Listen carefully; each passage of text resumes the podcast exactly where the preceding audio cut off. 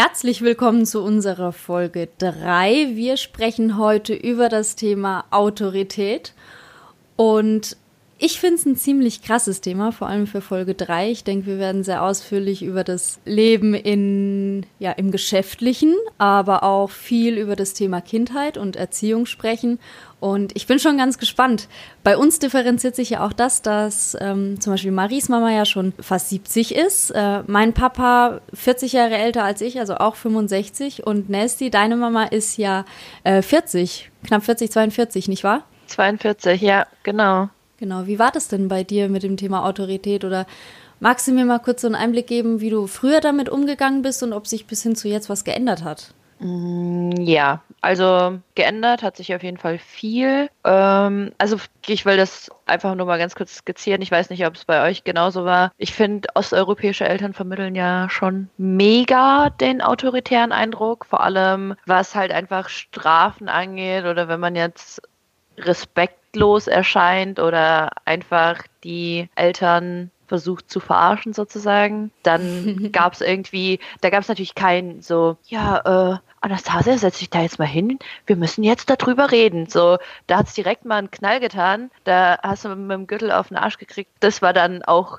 so keine Diskussionsgrundlage, sondern so, das war gerade scheiße, was du gemacht hast. Strafe direkt. Und ich muss sagen, ich habe so einen Hass aufgebaut dadurch. Also was heißt Hass? Aber halt so richtig viele negative Gedanken und Gefühle und ich habe das nie so richtig verstanden. Also ich dachte, wer macht sowas und wozu soll das gut sein? Und mittlerweile muss ich sagen, denke ich da auch komplett anders. Also was heißt komplett anders? Aber ich verstehe es besser und ich denke auch, dass so viele Erziehungsmaßnahmen, die zu locker sind oder ja, ist so ein Phänomen heutzutage, ne? Das mittlerweile gibt es ja auch Stories, wo die Kinder zum Jugendamt rennen, weil ihre Eltern so gemein sind. Teils ist es auf jeden Fall bedingt, ne? Also was Gewalt angeht, was psychische Misshandlung angeht oder ja, sonst ja. was. Auf jeden Fall gerechtfertigt. Aber es gibt Sachen, wo du denkst so, okay, meine Mama kauft mir keine Playstation oder meine Mama ähm, zwingt mich Hausaufgaben zu machen, dann renne ich zum Jugendamt. Also ja. das ist natürlich absolut nicht das, was man möchte als Eltern, oder? Ja, nee, ich bin, ich bin auch wirklich äh, die Letzte, die dafür ist, irgendwie Gewalt anzuwenden. Ich finde, man muss einfach einen Weg finden, mit seinem Kind auch so umgehen zu können oder reden zu können, dass das auch versteht. Und viele Eltern überfordert sowas also ich glaube, warum, warum Leute auch so auf Gewalt zurückgreifen oder so, ist, weil die einfach überfordert damit sind und nicht mhm. wissen, wie unterhalte ich mich richtig mit meinem Kind und das dann halt so als letzten Ausweg der Machtdemonstration sehen. Auf anderem Wege wissen die sich nicht Respekt zu verschaffen, sozusagen, mhm. und greifen dann halt auf Gewalt zurück. Ist auch total schade, weil ich meine, ich hätte mir persönlich jetzt gewünscht, dass man mehr nach Warum fragt. So, warum verhältst du dich gerade so? Wie fühlst du dich gerade? Oder, weil ich weiß nicht, wenn ein Teenie ausrastet oder plötzlich rumschreit wie am Spieß, dann hat das ja einen Grund. Also ich kann das voll und ganz bestätigen, was ihr sagt. Ich würde gerne auf das Thema Konsequenz zurückkommen, weil ich sagen muss, dass es in meiner Erziehung mit meinen Eltern, bei meinen Eltern sehr, sehr stark rauskam, dass sie einfach ähm, sehr konsequent gehandelt haben, in dem Sinne, dass es aber auch immer zwecks meiner Handlung, egal ob gut oder schlecht, die Konsequenzen entsprechend dann auch gab. Also ähm, ich wurde zum Beispiel äh, nie geschlagen. Also wenn, dann wurde ich, und das mag ich bis heute nicht, hart am Arm gepackt. Ich war ein sehr ängstliches, zurückhaltendes Kind und dadurch hat mich meine Mama immer sehr schnell und gut in den Griff bekommen. Wenn ich dann aber auch mal knörig war oder am Essenstisch irgendwie mich nicht gut verhalten habe, dann hieß es, du gehst jetzt in dein Zimmer, du denkst über dein Verhalten nach und wenn du dich nicht mehr so verhältst, dann kommst du wieder. Und ich hatte aber trotzdem als Kind das Gefühl, die verstoßen mich jetzt. Also ich war, vielleicht liegt es an meiner Psyche oder an meiner, an meinem Charakter, dass ich da so hart empfunden habe. Aber trotzdem hätte ich da mir gewünscht, dass wenn oh. meine Eltern sehen, dass ich unausgelastet bin, dass die halt dann einfach sagen, hey, äh, möchtest du vielleicht raus? Und da ist die Frage nach dem Warum ja wirklich die zentrale. Und da gab es vielleicht auch teilweise in meiner Erziehung Konsequenzen, die hätte ich nicht gebraucht. Ja, also ich muss sagen, bei mir war es das komplette Gegenteil. bei mir gab es wirklich, also meine Mutter ist auch so die inkonsequenteste Person, die ich kenne. Wirklich, die ist der Wahnsinn. Mal, sie hatte halt einfach so kurz diesen Wutausbruch immer und danach war, war wieder so, als wäre nie was gewesen. Also wenn irgendwas war, dann ist sie kurz ausgerastet und hat alles rausgelassen und natürlich, ob das jetzt so gut ist oder nicht, lasse ich mal im Raum stehen. Ich will jetzt wirklich auch nicht meine Mutter schlecht reden oder sowas. Aber das Ding ist, sie hat nie Konsequenzen aus irgendwas gezogen. Sie hat immer gedroht und dadurch konnte man sie dann irgendwann nicht mehr ernst nehmen. Bei mir war das, naja, ich wurde nicht wirklich geschlagen. Es kam oft zu Situationen, wo ich hätte Schellen kassieren sollen, aber ich konnte mich da irgendwie immer rauswenden. Also habe dann immer schnell mich vernünftig gestellt, sage ich mal, oder habe aufgegeben, könnte man sagen, äh, weiter zu diskutieren. Und ich hatte halt eigentlich eher das Gefühl, ich habe aufgehört, weil ich war einfach so verzweifelt, weil die haben einfach nicht gecheckt, was ich wollte. Ich war nicht sauer, weil sie mich jetzt nicht die Hose hat oder die Hotpants da hat äh, tragen lassen, wenn ich rausgehe, sondern ich war sauer, dass sie mir vorschreibt, was ich tragen kann und was nicht. Hätte sie mir normal erklärt, so, ey Marie, es ist zu kalt, bla bla bla, du kannst dich erkälten, zieh eine normale Hose an. Einfach ganz normal mit mir gesprochen, auf Augenhöhe. Ich hätte nie rumgemuckt, aber immer dieses von oben herab, dieses, ich sag das jetzt, weil ich das sage, und der Lieblingsspruch meines Vaters war, es gibt in diesem Haus zwei Meinungen. Und zwar meine und die andere ist falsch. Also, wenn ich, ich habe zwei Dinge ähm, zum einen, das, was, was du über deine Mama gesagt hast, das ähm, kann man vielleicht so zusammenfassen, wenn man es aus dem Blickwinkel betrachtet, dass sie ja auch mit ihren Emotionen, wie jeder normale Mensch von uns, und ich denke, das merken wir mit zunehmendem Alter auch, halt jeder sein eigenes Päckchen zu tragen hat.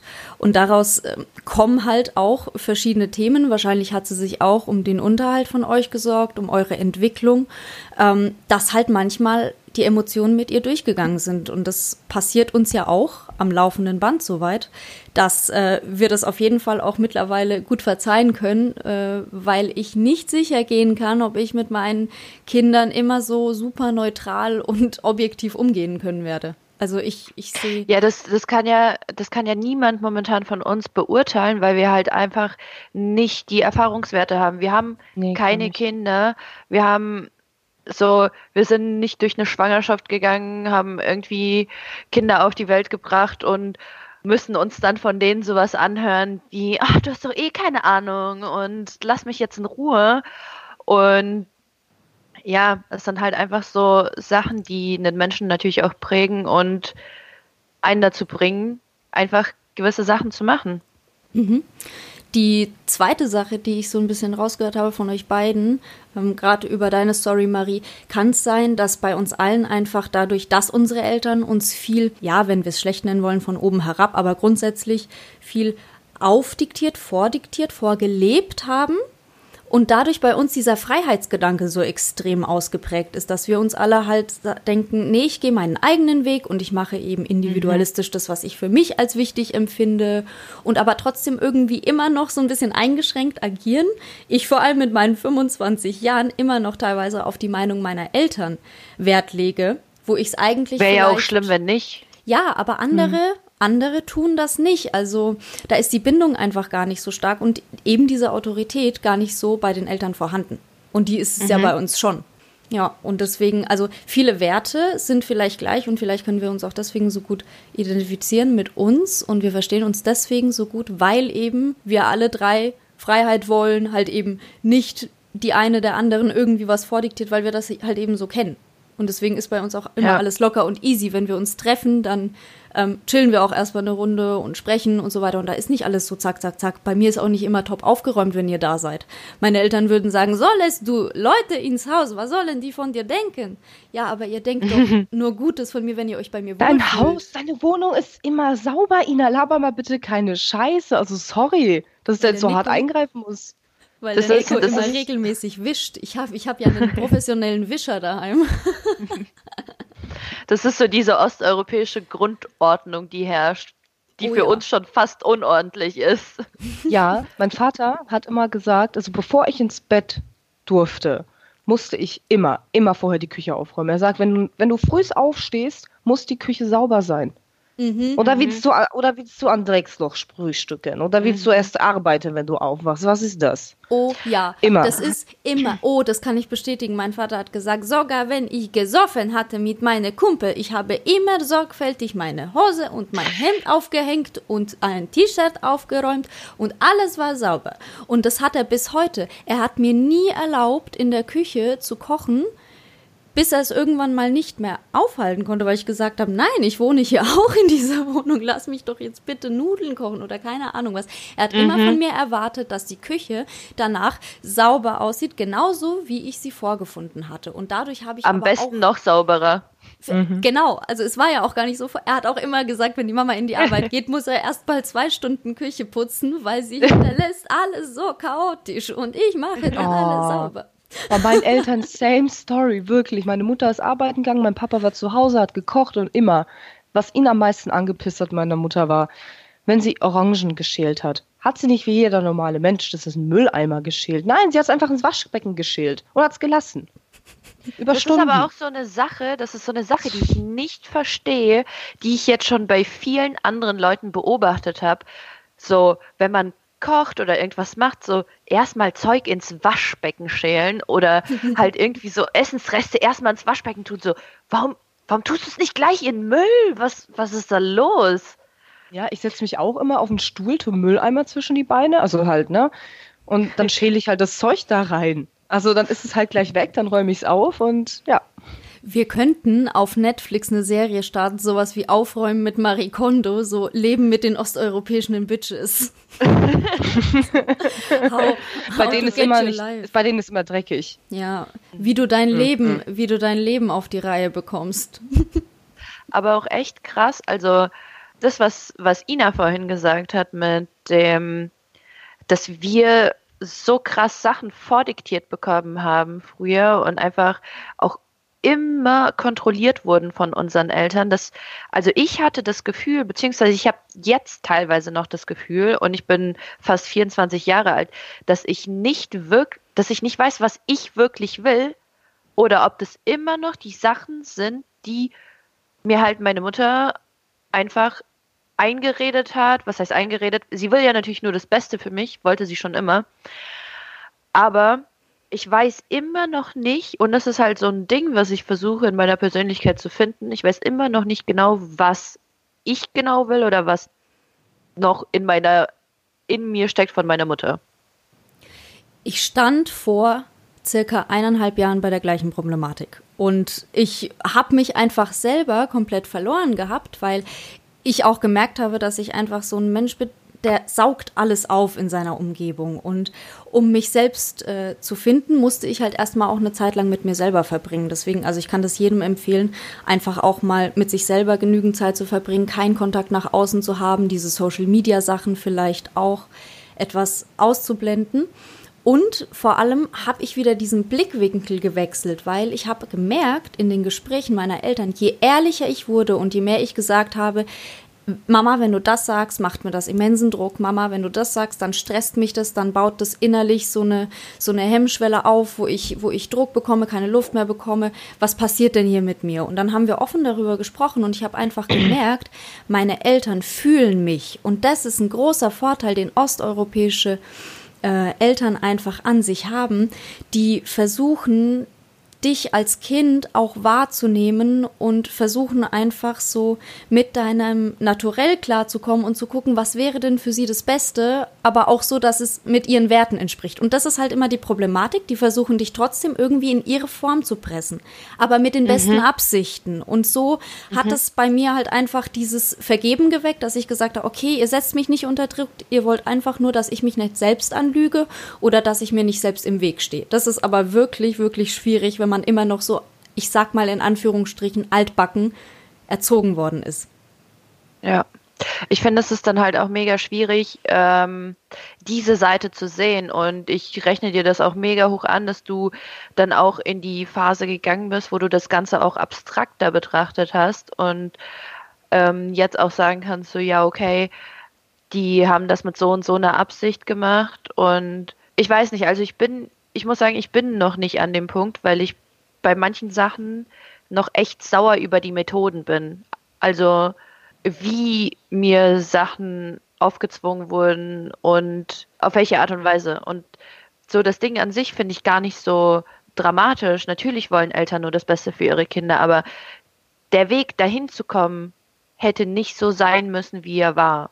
Mhm. Und ich will wirklich keine Vorwürfe verbreiten oder so, aber das sind halt so meine Gefühle und Gedanken. Und auch das, wenn du es einfach so betrachtest, dass sie es selber nicht besser wissen konnten, weil sie selber von Eltern erzogen wurden, die ähm, aus der Kriegszeit waren, also die noch härter, noch rabiatere Zeiten durchlebt haben und ähm, wo einfach überhaupt nicht über Emotionen gesprochen wurde. Damals gab es auch keine Therapeuten, Psychologen, Coaches, die sich damit beschäftigen und die genau dieses Glück und Erfüllung finden ähm, im Fokus setzen. Und deswegen, ähm, also meine Mutter sagt immer so schön, wenn wir darüber sprechen, weil wir sprechen auch offen darüber, was ich sage, wo Mama, das war einfach nicht okay. Und für manche Sachen, da schämt sie sich bis heute, weil sie gesagt hat, da wusste ich selber plötzlich nicht, was mit mir los ist. Ich konnte nicht anders. Ich, äh, das ist ihr wirklich auch teilweise mhm. unangenehm. Mhm. Und ähm, da ist es dann auch so, dass ich einfach sage, äh, oder dass sie dann sagt, ähm, Katharina, wenn das in Ratgebern gestanden wäre, dann hätte ich genauso gemacht, aber niemand schreibt darüber Bücher und man muss immer selber wissen. Und ich bin halt auch noch Einzelkind, das heißt, ich war auch die letzte Chance, das hatten wir ja schon in, ähm, das habe ich euch schon mal erzählt, dass äh, meine Eltern halt relativ alt waren. Und mhm. zum anderen war ich aber auch die einzige Chance, weil danach kam ja niemand mehr, wo sie es hätten noch besser machen können. Ja, das ist alles total richtig. Man hat immer so eine, die Erziehung ist Endeffekt, im Endeffekt würde ich sagen, ähm, irgendwann eine Platte, die sich in deinem Hintergrund abspielt. Und ich meine, irgendwann musst du es nach hinten schieben. In der Jugendzeit ist diese Platte halt sehr weit vorne. Klar, sie wurde dir neu eingelegt. Aber es geht Stück für Stück nach hinten. Bei mir war das ähm, einfach so, dass ich extrem wütend war auf meine Mutter. Also ich hatte einen extremen, mhm. extremen Hass, einen Wutgedanken. In mir hat ein Feuer gebrennt. Ich, ich hätte eine Stadt zerlegen können. Bin ich bei dir. Und irgendwann haben sich meine Gedanken halt nicht mehr gegen das Äußere gewendet, also dass die Außenwelt scheiße ist, sondern plötzlich gegen mich selbst. Und meine mhm. Gedanken sind ganz tief ins Schwarze wandert im Endeffekt. Und in der Zeit habe ich einfach gemerkt, wie hilflos du sein kannst. Und wenn nur noch, wenn deine eigene Stimme einfach gar nicht mehr existent ist, sondern nur noch diese Platte, die von deinen Eltern aufgesprochen wurde und du merkst, du bist gar kein Mensch, du bist einfach nur eine Form, die geschaffen wurde, um die Träume und Erwartungen deiner Eltern einfach weiterzuführen, die sie nicht erfüllen konnten im Endeffekt. Oder Fehler, die sie begangen haben, die sie dir einfach von Kindheit austreiben wollen die sagen, mach den und den Fehler nicht, ich habe früher das und das gemacht.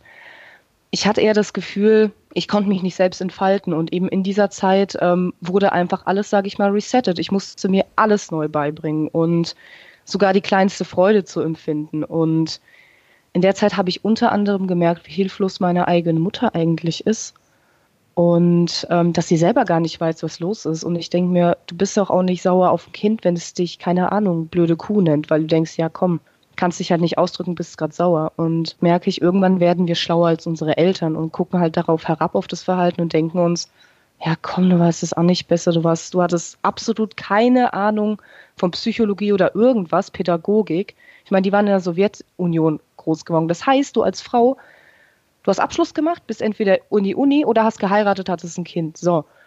Dann ging das los, dann haben, er, dann haben die Kerle mit 40 ihre Midlife-Crisis gehabt, das haben wir auch in Deutschland. Und dann plötzlich steht die Frau ohne Kind und ohne Mann da und merkt, scheiße, ich bin eigentlich gar nichts und ich bin nichts wert. Und vor ja, allem ist deine klar. Mom ja noch nach Deutschland gekommen und hat hier ihre Titel nicht anerkannt bekommen und konnte ja, dann auch nicht mehr aufsteigen oder Karriere. Eine gebrochene, stolze genau. Frau, richtig. Ja. Und sie wollte, dass ich es besser mache und hat mich so unter Druck gesetzt. Es war nicht schön, aber, aber ich bin ihr dankbar dafür, weil dadurch bin ich das geworden, was ich bin. Ich bin ein Mensch, der die Grenzen anderer Menschen im Kopf sprengt. Und das finde ich super, weil ich kann mich da reindenken. Ich irgendwie Warte, ich habe richtig, ich hab richtig Gänsehaut. Ich krieg gleich richtig Pippe in die Augen, ey. Ja. Aber das ist. Oh no shit. Oh, ist es ernst geworden. Also, nee, das ist brutale Ehrlichkeit und das fehlt mir so sehr. Also, das ist ja genau das, was wir mit dem Podcast auch erreichen wollen. Einfach mal ehrlich darüber zu sprechen und aber auch gleichzeitig zu sagen, hey, es ist nicht schlimm, weil wir sind da alle durchgekommen. Wir nehmen ja daraus unsere Schlüsse und machen unser Leben so viel besser, weil ich hätte nie, nie im Leben nach dem Weg zum, zum Glück oder nach dem glücklichen Leben so gestrebt, wenn ich nicht diesen Freiheitsgedanken bekommen hätte, wenn ich nicht diese Erziehung erlebt hätte. Ich hätte aber auch längst nicht so viel Disziplin. Wir alle haben zum Beispiel eine wahnsinnige Disziplin und Verantwortungsbewusstsein was hey, auch daraus mehr. resultiert. Ja, aber Marie. Ich bin ein Hallodri geworden. Du, du, setzt es aber bewusst durch und du weißt ganz genau, mit mir kannst du es zum Beispiel nicht machen. Mit Nessie auch nicht. Dann weißt du ganz aber man genau. Man kann es mal versuchen, ne? weil man ist ein kleiner Clown. Äh, genau, aber dann war es das auch. Und das, ist, das wird dir aber auch ja, normal in deinem Leben passieren, wenn du anders erzogen worden wärst. Die anderen müssen halt nur mehr in ihrem Leben an Erfahrung sammeln, damit sie wissen, wie sie sich zu verhalten haben, weil das Leben formt. Mhm seid ihr eigentlich auch, weil gerade Grenzen gefallen ist von mir, Grenzen austesten? Immer gucken, wie weit man kommt. Haben das auch nicht irgendwie die Ostkids gemeinsam, dass sie halt nicht ein Nein akzeptieren, sondern sie gucken und schauen, wie sie es umgehen können? Ach, du meinst, um Erfolge verbuchen zu um können? Um das zu bekommen, was man möchte im Endeffekt. Mhm. Also ja.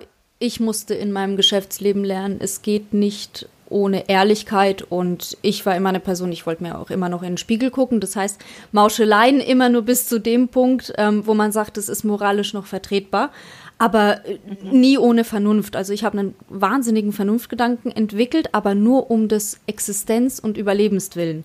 Also nur, weil ich weiß, wenn ich das jetzt mache, hat es die und die Konsequenzen. Da wären wir wieder bei dem Wort Konsequenzen. Und deswegen kann ich das und das nicht tun, aber in dem und dem Rahmen kann ich mich bewegen. Aber der Nico sagt zum Beispiel auch immer, ich kenne kein Nein. Ich bin immer hartnäckig und höflich, aber ich ich akzeptiere das einfach nicht. Was für mich mhm. Nein ist, heißt einfach nur noch nicht. Na, das können wir ja noch ändern. Mhm. Mhm. Ich finde aber auch, dass wir ich finde, wir mussten schon früher mehr Reife zeigen als andere Kids, als andere Jugendliche oder keine Ahnung, was uns so durch unsere Eltern und Erziehung übermittelt wurde, wie man mit Verantwortung, Verantwortung umgeht, wie man mit anderen Menschen umgeht. Ich finde, das hat uns, also so wie ich uns drei jetzt sehe, sehr viel älter im Kopf gemacht, als wir es eigentlich waren.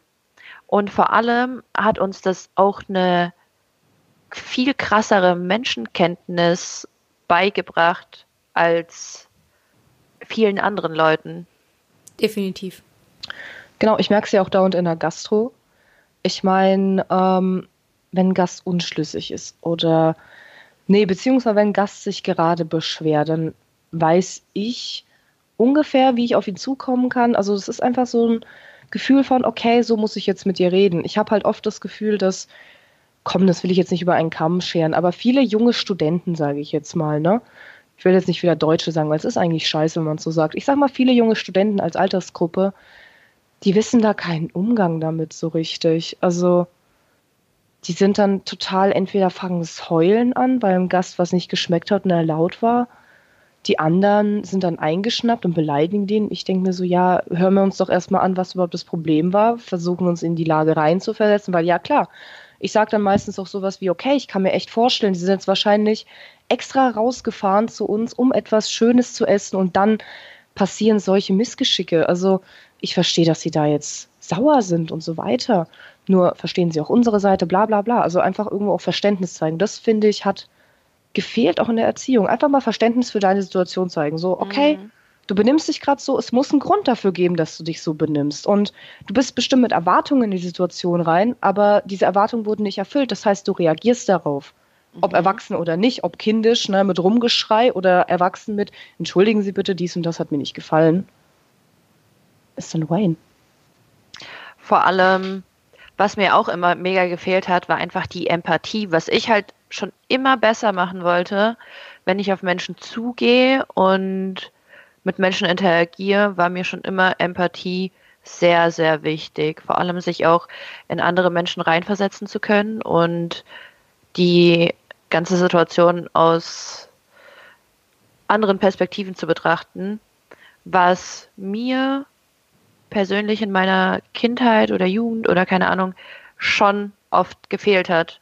Ich hatte echt, also nicht nur bei meinen Eltern, sondern bei jeglicher Art von älteren Personen oder Autoritätspersonen oder was auch immer, so ein Stück weit einfach Empathie zu zeigen und vielleicht, so wie du es sagst, einfach mal zu sagen, hey, ich verstehe das gerade.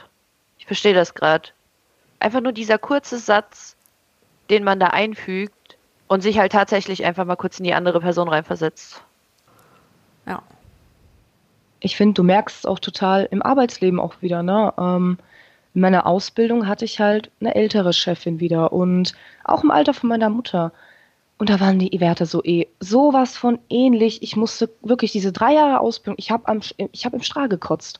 Na, da wurde halt Sachen gesagt, wie ich bin halt zur Chefin gegangen, habe gesagt, hey, Chefin, das und das funktioniert nicht. Da wurde ich angeschrien, warum, ich, warum das nicht funktioniert. Es ist in, meiner, in meinem Aufgabenbereich, dass es zu funktionieren hat, weil ich gerade an dem Arbeitsplatz bin. Ich so, was? Ich bin Auszubildende. Mhm. Woher soll ich das wissen? Ich bin hier, um das bei Ihnen zu lernen. Und dann wird alle zwei Minuten, während ich das sage, werde ich unterbrochen mit halten Sie den Mund, halten Sie den Mund, halten Sie den Mund. Sie haben keine Ahnung, Sie sind so arrogant und Sie mit Ihrem frechen Mundwerk sollten sich was schämen. Und ich denke mir, hä? Das geht vor jetzt, allem aber ich will doch nur ein Gespräch auf Augenhöhe. Ja, vor allem solche Leute legen dann einem Eigenschaften also die, die, die stempeln dann einen mit Eigenschaften ab, weil die selber so dermaßen stur und verbissen sind, dass, dass das, was die denken und das, was die sagen, einfach alles komplett richtig ist, dass die einen dann einem dann selber irgendwie ein Stück weit einreden, dass man, dass man so eine Persönlichkeit hat und dass man tatsächlich so ist, wie, wie das jetzt jemand sagt. Also zum Beispiel das mit dem, sie sind so arrogant. Weißt du, da gehst du doch auch nach Hause und machst dir 10.000 Gedanken darum, so, bin ich wirklich arrogant? Du gehst 10.000 Situationen in deinem Kopf ja. durch und denkst dir so, stimmt das wirklich? Und dann rekapitulierst du auf einmal so viel in deinem Kopf und zerdenkst das alles und weißt du, dann, dann machst du dich im Endeffekt selber mega fertig, weil irgendjemand unberechtigterweise zu dir gesagt hat, dass du arrogant bist. Und im besten Fall hat es noch früher deine Mutter gesagt und deine Lehrer und sonstige Autoritätspersonen. Du bist dann da und denkst dir, so bin ich im falschen Film. Mhm. Was ist denn das? Alle Kollegen, alle 50 Mitarbeiter sagen, ey, das ist richtig, was du gemacht hast, du kannst es nicht wissen, bla bla bla. Aber die Autoritätsperson lässt einen voll im Stich. Ich hatte öfter das Gefühl, die lassen einem einfach in Stich und die labern einfach nur ihr Zeug und ciao, ist halt so. Und das ist der Punkt, den du sehr gut erläutert hast zum Thema, warum wir uns manchmal selber verlieren, warum wir manchmal einfach reflektieren müssen, ob das gerade unser Wille ist oder der Wille unserer Eltern oder all das, was uns eingetrichtert, ähm, eingetrichtert wurde. Und deswegen braucht sich auch keiner zu wundern, warum wir dann mit 23, 24, 25 aufwachen und Blockaden bei uns in unserem Leben feststellen, womit wir nicht gerechnet haben, wo man einfach auch mal grundlos anfängt zu weinen und sich gerade machtlos fühlt und sich denkt, ich verhalte mich gerade wie ein Kind, aber ich kann nicht anders. Mhm. So total mhm. dämlich, ne? Also es gibt ja so, so Sachen, wo ich mir selber sage, Maria, wir hatten ja auch schon so eine, so ein, ähm, ist so eine Situation, wo ich mich dann einfach entschuldigen musste, weil ich gesagt habe, es tut mir so leid. Das wollte ich gerade überhaupt nicht. Weder in dem Ton noch mit der Rage da irgendwie was sagen. Mhm. Richtig, das ist das Wichtigste. Einfach mal Schwäche zugeben. Schwäche und Fehler einfach mal zugeben, weil klar, man muss aber dafür auch einen Raum lassen. Ne? Weil wenn du Schwäche und Fehler zugibst und einfach nur darauf rumgehackt wird und die ganze Zeit gesagt wird, mhm. äh, du bist immer so arrogant, äh, du bist immer so am Heulen, äh, du bist so dominant. Was bringt's? Es bringt uns gar nichts. Genau. Und das Ding ist, Schwäche zugeben, ja, aber Schwäche unberechtigterweise einreden lassen, nein. Richtig. Und genau das ist das, was ich meine. Weil mich wirklich, ich habe ja jetzt in den letzten Monaten, Jahren, was auch immer, auch sehr viel, also ich habe mich sehr viel mit meiner Persönlichkeit und mit mir selbst beschäftigt und ich muss echt sagen, wie oft ich Sachen einfach über, also wie, wie oft ich einfach nicht schlafen kann, weil ich mir über gewisse Situationen Gedanken mache, so dass ich falsch auf etwas reagiert habe, dass ich falsch mit etwas umgegangen bin, dass mir so wie oft mir einfach von mir aus unangenehme Situationen in den Kopf kommen, wo man sich eigentlich denken müsste, so die andere Person, die daran beteiligt war oder andere Personen, die daran beteiligt waren, die denken nie im Leben an genau diese Situation nach, die, äh, weißt du, für die ist diese Situation gelaufen. Und dann kommt es halt bei mir so Jahre später und ich denke mir so, oh Mann, oh mein Gott, was hast du denn da gemacht? Ja. Ja, du denkst quasi immer noch die ganze Zeit drüber nach, was sind die Konsequenzen. Genau. Also sind wir wieder bei dem Thema, wir wurden so erzogen, dass wir mit Konsequenzen rechnen müssen. Mhm. Was ist, wenn wir mal träumen könnten und einfach mal vergessen würden, was es für Konsequenzen haben könnte? Es wird uns ja eigentlich viele Ängste nehmen und vieles im Leben erleichtern. Und dann Ja. kommt's doppelt und dreifach zurück und dann denkst du dir, ha, ich hätte an die Konsequenzen denken sollen. Mhm. Und tief, ja, aber tief innen drin, wenn irgendeine Scheiße passiert, also wenn, wenn ich jetzt ein Problem habe, auf mich zugekommen ist oder keine Ahnung, wenn ich plötzlich ein Problem habe, dann denke ich mir irgendwie tief innen drin so, war ja zu erwarten. Genau. War ja zu erwarten. Ich habe es mir schon gedacht.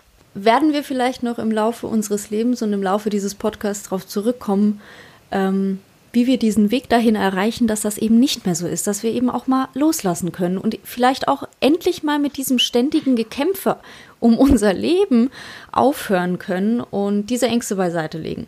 Aber jetzt würde ich gerne noch, also falls ihr nichts mehr zu addieren habt, gerne noch äh, den Turnaround zum Witzigen finden. Weil ich finde, es ist schon ziemlich deep und ernst geworden, das Ganze hier. Eine Sache noch kurz. Und genau das ist es. Genau das ist es so. Kampf um unser Leben. Hör dir, hör dir allein mal diese Formulierung an. Kampf um unser Leben. Natürlich. Dann musst du dir uns alle drei angucken und dir denken, so, ja, jeder von uns dreien hätte es genau so formuliert, wie Ina es gerade gesagt hat. Weil wir tatsächlich das Gefühl haben, dass, dass, dass das für uns so ist. Das Ding ist halt, was dazu noch gesagt werden muss, ist ähm, Kampf ums Überleben. Ja klar, wir hatten ja auch Liebe auf Bedingung, alle drei. Und was bedeutet für ein Kind Liebesverlust? Im Endeffekt der Tod. Weil wenn du die Liebe deiner Eltern nicht hast, dann bist du schutzlos. Und was ist ein Kind ohne Schutz? Das ist kein Kind, das ist verängstigt und schaut immer nur die ganze Zeit, wie es zurechtkommt. Das hatte ich auch mit meiner Mutter, das Thema, und das habe ich ihr gesagt. Und ich muss wirklich sagen, es kam mir als Kind, glaube ich, nur so vor. Ich habe das Ganze, wie ich es schon am Anfang des, der Folge jetzt erwähnt habe, ich habe das einfach alles viel zu extrem gesehen. Ich war aber auch vom Type echt ein ängstliches, verschüchtertes Kind. Mit mir hätte man vielleicht auch anders umgehen können, dürfen. Das war das. Dieses Harte hätte ich in der Form gar nicht gebraucht, um Respekt von einem anderen Menschen zu haben. Das äh, hätte ich auch so hinbekommen. Das Ganze trichtert sich ohnehin ein. Ich sage meiner Mutter immer, alles, was du mir beigebracht hast, alles, was ich von dir zu Hause mitbekommen habe, glaub mir, ich krieg das so schnell nicht mehr raus. Oft genug gehört habe ich es nämlich. Und ähm, ja, damit möchte ich auf eine witzige Story äh, zu sprechen kommen. Und zwar ähm, hatte ich mal eine schlechte Phase, das war so Umschlag zweites, drittes Semester. Äh, Katharina dachte sich, boah, ich mache mal was krasses, weil ich habe echt nichts, ich habe nichts gemacht, also weder meine Haare irgendwie krass in meinem Leben gefärbt ähm, oder sonst was. Also, was stand an? Nasenpiercing. Ich mit meinem Kumpel mir das Nasenpiercing hab stechen lassen, nach Hause gekommen, meinen Kumpel noch auf den Tee eingeladen, weil ich genau wusste, das gibt Ärger. Ich dachte aber nicht, dass es solche Konsequenzen haben wird, indem meine Mutter einfach mich nur anguckt und sagt, nein. Und ich so, doch. Und sie so, nein, hast du nicht gemacht. Das war's aber mit dem Gespräch bis zum, äh, bis zum nächsten Tag, als sie mir mein Essen in die Arbeit gebracht hat. Ich habe damals immer so aufshilfsweise in der Salzgrotte gearbeitet. Es war recht chillig, so um den Mittag rum. Und hat sich einfach nur neben mich hingesetzt und hat nichts gesagt. Das ging genau drei Tage so, bis sie irgendwann mal sich hingesetzt hat, Arme verschränkt hat und gesagt hat, wie viel hat das gekostet? Das, das war's. Das waren die Sorgen meiner Mutter, dass ich ein Vermögen für eine Verunstaltung meines Gesichts ausgegeben habe. Und ihr Argument war, das wird immer eine Punkt, da wirst du haben eine Pickel. Was willst du machen mit einer Pickel auf der Nase? Und ich dachte mir so, Mama, das wird nicht so krass. Nessie, das wird nicht so krass. Ich, ich habe das nicht mehr, tatsächlich. Ich habe mir das ähm, ein halbes Jahr später tatsächlich rausgemacht. Und ich habe da keinen Pickel. Warum, Bis auf deine äh, Nase. warum Ina das jetzt, warum Ina das jetzt gesagt hat, für alle, die mich nicht kennen, und das sind ja ob, äh, sind obviously viele. Ähm, Ich hab ein aber hab Nasenpiercing. gehört.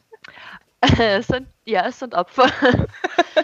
ähm, nee, ich habe auch ein Nasenpiercing und bei mir ist die Reaktion meiner Mutter ähnlich ausgefallen bis zu einem gewissen Punkt, weil ich bin auch einfach ich bin mit meiner besten Freundin hingegangen und dann haben wir uns beide einfach ein Nasenpiercing stechen lassen. Aus dem Nichts. Aus dem Nichts, wirklich. Einfach so den Abend davor besprochen, am nächsten Tag hingegangen und stechen lassen. Und meine Mutter hat auch genauso reagiert, so nein, nein, das hast du nicht gemacht. und bis ich dann zu ihr gesagt habe, hey Mama, worüber wollen wir denn eigentlich reden? Du hast selbst ein Nasenpiercing. Aha. Also, und dann war sie auf einmal still und wusste halt auch nicht mehr, was sie sagen soll. Und dann kam einfach nur so, mach doch, was du willst. Anastasia, okay. mach dich bitte nicht peinlich. Aber zur Verteidigung mhm. von Fella, Fella hat in ihrem Leben vielleicht ähm, zweimal einen über den Durst leicht getrunken und ähm, vielleicht einmal in ihrem Leben an der Zigarette gezogen. Das war's dann aber auch schon mit den mhm. Ausbrüchen. Mhm. Die wilden mhm. 70er sozusagen. die wilden ihr? 70er. Weißt du, die wilden 70er, meine Mutter, Einserschülerin mit Diplom, sonst was. Wieder. Dann in der Uni und na, total brav. Na, okay, sie war schon eine Draufgängerin, sie hat gerne mal Leute unter den Tisch getrunken, bis sie einmal eine Karte hatte. Danach hat sie dann lange nicht mehr getrunken. Zigarette hat sie auch eine geraucht, hat sich dann hingesetzt, sagt, warum rauche ich das überhaupt? Das bringt doch nichts. Hat dann aufgehört damit.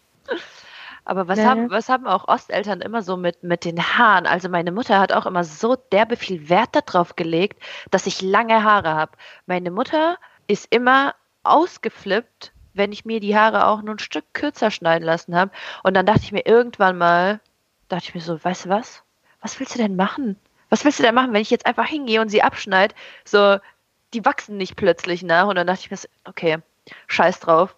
Und ich hatte wirklich so lange Haare, so bis zum, bis zum Arsch ungefähr. Und dann bin ich einfach zum Friseur äh, gegangen und habe gesagt, einmal Bob bitte. Geil, wie sah es aus? Äh, gut, gut. Tatsächlich. Also hat mich überrascht, aber gut. Hat, hat der Typ dir dann einen anderen Typ gebracht, der Bob hieß und der dir dann die Haare geschnitten hat? oh, Ina, der Witzbold ist wieder am Start. Das freut Wahnsinn, mich. Oder? Ja, der, ich, ich habe den mir gut überlegt. Hast schon in meinem Blick gesehen, ne? Jetzt kommt was. Das sind so meine Mama. Ich dachte mir schon. Ey, meine Eltern waren echt mies zu meiner Schwester. Ohne Spaß. Das war nicht nett. Aber, aber sie hat echt viel gemacht. So. Sie hat sich auch Buffalos gekauft. Also sie war auch voll brav. Also so ist es nicht. Aber sowas hat sie dann gern mal gemacht. Ne? Ein bisschen schocken, könnte man sagen. Sie hat sich auch Buffalos gekauft mit Plateau. Ne? Die waren gerade übel in Mode. Nicht so wie jetzt wieder. Mein Vater hat einfach das Plateau abgesägt. Digga. Ja, die haben 120 Euro gekostet, die Schuhe. Er hat es einfach abgesägt, weil er gesagt hat, lauf nicht so behindert rum. Ficken, oh mein Gott. Ich, ich bei mir waren die voll lieb im Vergleich. Ich, ich, ich, hätte sie auf zwei verschiedene Ebenen abgeschnitten. Verstehst du, dass sie noch so humpeln?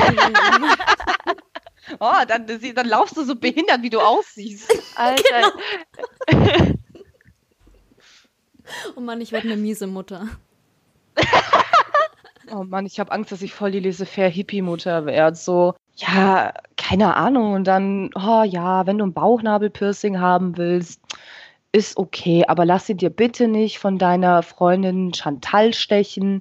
Wir gehen dafür zusammen ins Piercing-Studio. Ich bezahle dir das auch. ich werde so inkonsequent sein, glaube ich. Oder ich werde so übel konsequent und es wird so ein richtiges Asiatenkind, was nur noch Musik, Mathe und äh, bereichernde Musik und Lernstoff aus für, für Kinder hat. Also, Keine Ahnung. Also meine Mutter ist, ähm, ich weiß nicht, ob ich das erzählen sollte, aber ich erzähle es jetzt einfach mal. Meine Mutter ist mit mir, als ich 14 war, ins Piercing-Studio gegangen. Ich wollte unbedingt ein Piercing haben und 14 war dann so, ich will es jetzt. Und man durfte das halt nur, wenn die Eltern mitgegangen sind oder wenn die Eltern eine Erlaubnis unterschrieben haben oder so. Und ich wollte mir eigentlich so ein Piercing an der Unterlippe stechen lassen. Und meine Mutter konnte mich irgendwie glücklicherweise davon abhalten und äh, mich sozusagen zu einem Bauchnabelpiercing überreden, weil das ja so das kleinere Übel war. Und dann, äh, und dann sind wir zum Piercer gegangen und sie war nebendran, als ich mir das Bauchnabelpiercing habe stechen lassen. Was eigentlich auch schon krass ist. Ich meine, mit 14. Halt echt, ich fand Bauchnabelpiercing immer total strange. Ich habe immer Angst, keine Ahnung, das sieht meinst du so, aus. Meinst du so Nuttenstempelmäßig oder wie meinst du das Nee, jetzt? gar nicht. Nein, nein, nein, nein, nein, gar nicht so gemeint. So, das sieht einfach schmerzhaft aus. So, stell dir mal vor, du, du ziehst dir auch- ein T-Shirt aus, ne? du ziehst dein T-Shirt aus und du reißt dir dieses Ding mit. Das war immer mein Gedanke dabei. Und dass meine Schwester mir immer erzählt hat, dass eine Freundin einen Autounfall hat und ihr das Ding durch den, irgendwie durch den Bauch geschossen ist und so ein Scheiß. Seitdem sind für mich Bauchnabelpiercing so, keine Ahnung. Puh, Ja, eine sehr gesprochen. tiefe und durchwachsene Folge, würde ich mal sagen. Auf jeden Fall wieder ein sehr bereicherndes Gespräch in unserer kleinen Dreiergruppe hier. Ganz genau, immer wieder sehr angenehm. Und ansonsten würde ich sagen, kurwa mać. Zuckerblatt. Bye. Ciao, tschüss.